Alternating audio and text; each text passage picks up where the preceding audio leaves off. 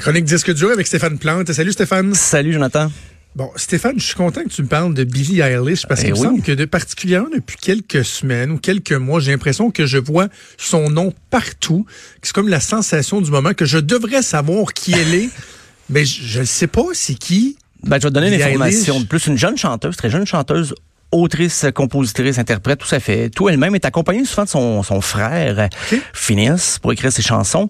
Mais là, elle vient d'être nommée euh, l'interprète de la chanson du prochain James Ben Bond. oui. No Time to Die. Donc, le, le- le célèbre 07 va avoir sa chanson. On a eu peur juste avant l'entrée en onde, euh, Maud et moi, parce qu'on pensait qu'il y avait un lien, que c'était euh, quelqu'un qui s'était, qui avait envoyé la toune en sur YouTube et tout ça parce qu'elle n'est pas supposée être sortie encore, mais non, c'était une fausse alarme. On avait juste fait euh, Ah.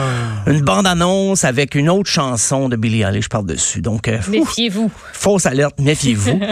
Euh, mais c'était, c'est la plus jeune, donc, de l'histoire des interprètes de la chanson thème de James Bond, c'est vraiment la plus jeune. Avant, avant c'était Sam Smith. Il avait 23 ans, il avait écrit Writings on the Wall pour le film euh, Spectre. Donc, c'était en, ça, c'était en 2015.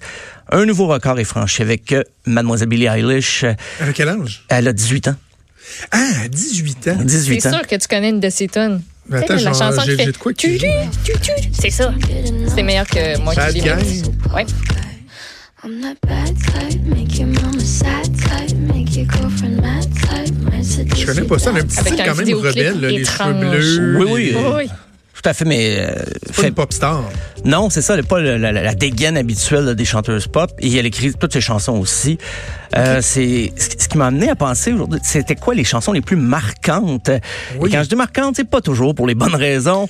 Euh, les chansons thèmes de- du fameux, euh, les fameux James Bond. Faut dire qu'au départ, les deux premiers films, c'était juste un thème générique instrumental. C'est à partir du euh, Goldfinger que ça va devenir vraiment, faut que la chanson devienne un hit en elle-même. Et c'était Shirley Bassey. On va écouter un petit extrait de Goldfinger. Goldfinger, he's the man, the man with the touch. C'est très théâtral. Oui, c'est ça. C'est dans le style James Bond. Ah oui, oui, tout à fait. Puis le, le reste de l'orchestration aussi. C'était le, le directeur musical, ben, le- qui est compositeur lui-même, John Barry, qui dirigeait les séances en studio. Et il demandait toujours à Shirley Bassey, euh, peux-tu pousser plus, peux-tu pousser plus? Et finalement, elle a décidé, bon ben, je vais enlever mon soutien-gorge parce que je suis pas capable de pousser plus la note que ça. Ce qui ressemble quand même à une autre anecdote de l'enregistrement pour Thunderball avec ce beau euh, monsieur Tom Jones. Et il enregistrait la chanson Thunderball et puis là, le, le directeur, toujours John Barry, il disait pousse, pousse encore la note et tout ça. Et surtout vers la fin, il a perdu connaissance quand il a fini la chanson. Ben non. Ben voyons, il aurait dû enlever son slip. Ouais, ben moi, je pense que c'est parce qu'il avait l'habitude de porter des pantalons très serrés, Tom Jones. Je pense que c'est plus ça qui a joué contre lui. Mais on va écouter l'extrait, justement, des, des fameuses, euh, les fameuses notes finales. So he strikes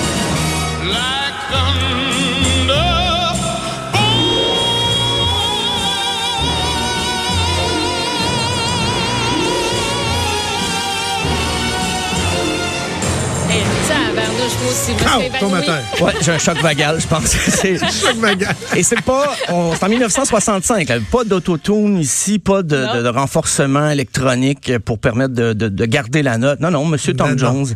Barry il était avec ses tripes. Et c'était, c'est surpassé. Euh, mais par la suite, je ferai pas jouer tous les extraits, mais il y a Nancy Sinatra qui a chanté en 67, You Only Live, Only Live Twice, mais on l'avait proposé à son père, à Frank Sinatra, puis lui il a dit, non, ma fille, elle a un gros succès, là, These Boots Are Made for Walking, ça serait bon pour elle. Et effectivement, donc, c'est une de ses plus grosses chansons en carrière.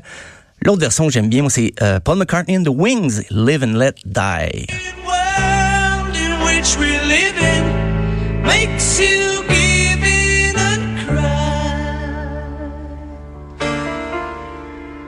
live and let die.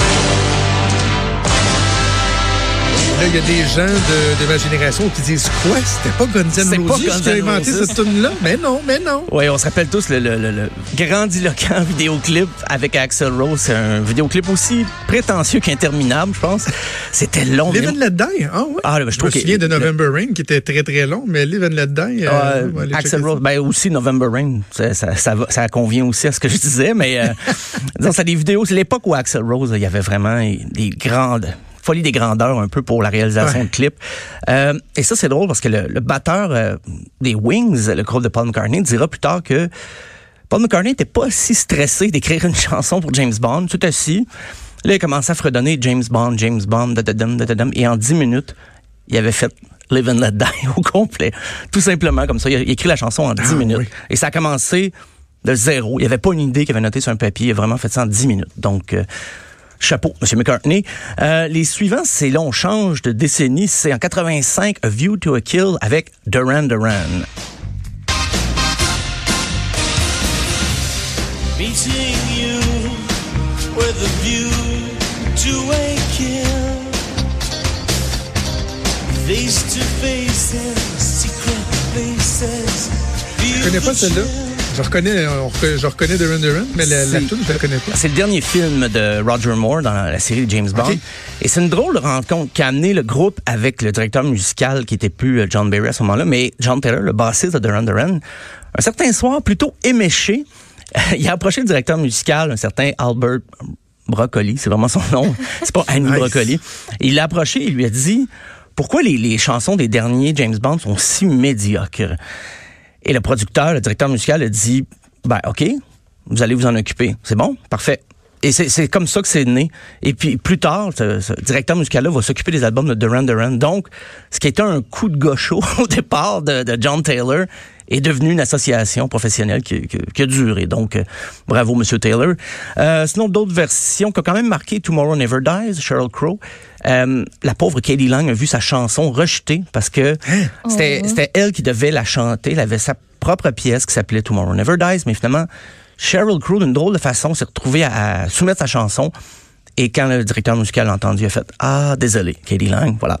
Ah, c'est chien. C'est chiant un peu. Quand tu penses Wow. tu l'as, puis finalement, Et dernière non. minute. De- Il y a aussi The World Is Not Enough de Garbage en 99, qui a quand même bien... euh, ça avait surpris un peu les fans de Garbage, parce qu'on était beaucoup moins guitare sur cette chanson-là. Euh, quand je disais faire euh, des chansons marquantes, peut-être pas pour les bonnes raisons, il y a Die Another Day de Madonna, qui... J'ai euh, hâte que t'en parles. quand c'est sorti, Elton John a dit que c'était la plus mauvaise chanson tirée d'un film de la série.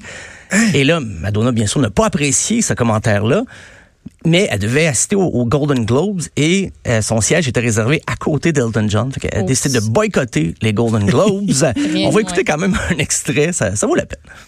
This secret, I'm gonna close my body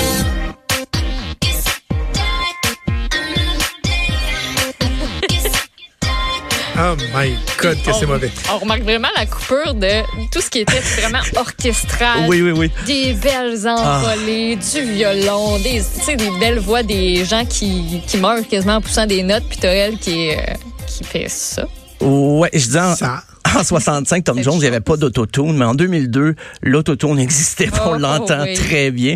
Euh, la prochaine, euh, une autre approche, c'est Chris Cornell en 2006.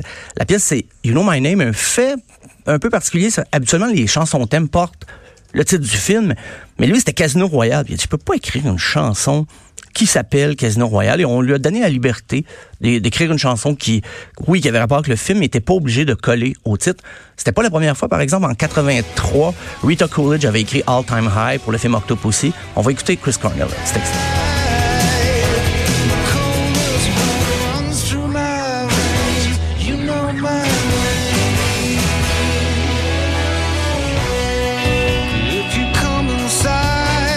Là, on est de retour plus dans le style. On est, oui, oui, on revient un peu. Euh, sinon, une autre version qui avait marqué, c'est Another Way to Die, Alicia Keys et Jack White. C'était la première fois qu'un duo interprétait la chanson thème. Ça avait surpris un peu les fans, autant d'Alicia Keys euh, que Jack White. Et surtout que cette année-là, Amy Winehouse avait aussi tenté par tous les moyens de convaincre les producteurs de la choisir comme interprète.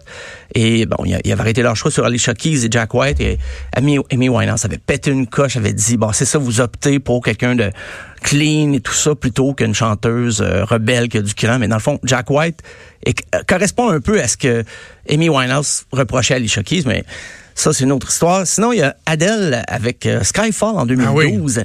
C'est la première fois qu'une chanson remportait, une chanson de James Bond remportait l'Oscar de la ch- meilleure chanson originale. On va écouter Skyfall.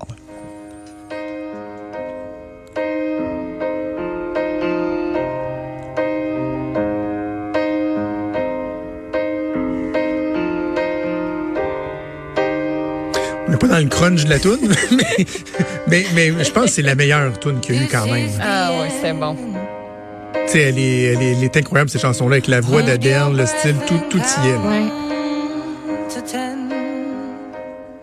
C'est ce qui m'amène à, à dire, parce qu'elle a gagné le, justement l'Oscar de la meilleure chanson originale.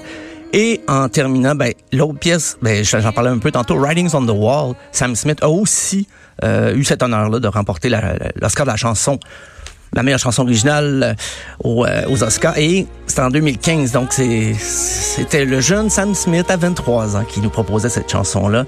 Et j'ai écouté la chanson, je pensais que c'était un duo, mais non, non, il, il se promène avec sa voix.